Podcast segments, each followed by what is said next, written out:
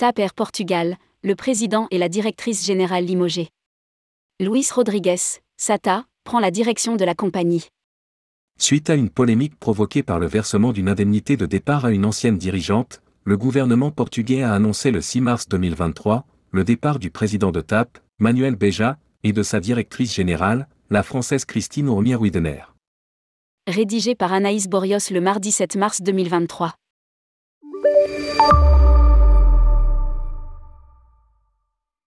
Suite du TAPGAT qui secoue le milieu de l'aérien au Portugal depuis décembre dernier.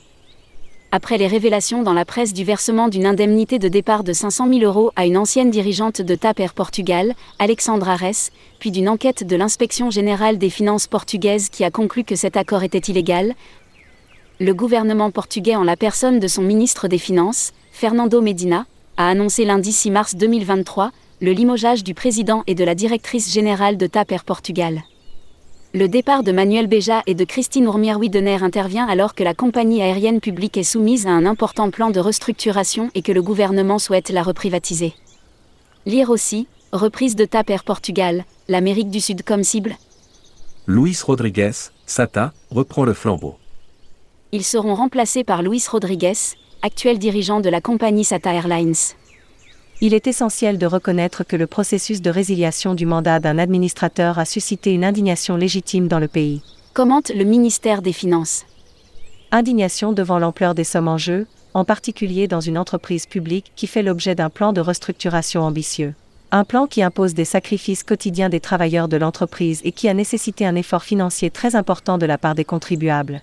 Elle a également suscité une incompréhension justifiée face à des failles évidentes dans les pratiques de gestion et de gouvernance d'entreprise, avec des implications pour le contrôle de la légalité et de la transparence. Par ailleurs, le gouvernement portugais va demander à TAP Air Portugal de récupérer une partie de l'indemnité de 500 000 euros, 450 110 euros 26 exactement, qu'Alexandre Arès avait touché lors de son départ du conseil d'administration de TAP en février 2022. Le rapport de l'IGF sera également transmis à la Cour des comptes du Portugal afin d'établir les responsabilités financières éventuelles des directeurs concernés. Précise le ministère des Finances. L'État, lors d'une assemblée générale qui se tiendra dans les prochaines semaines, désignera le nouveau président du conseil d'administration, qui sera le président de la TAP.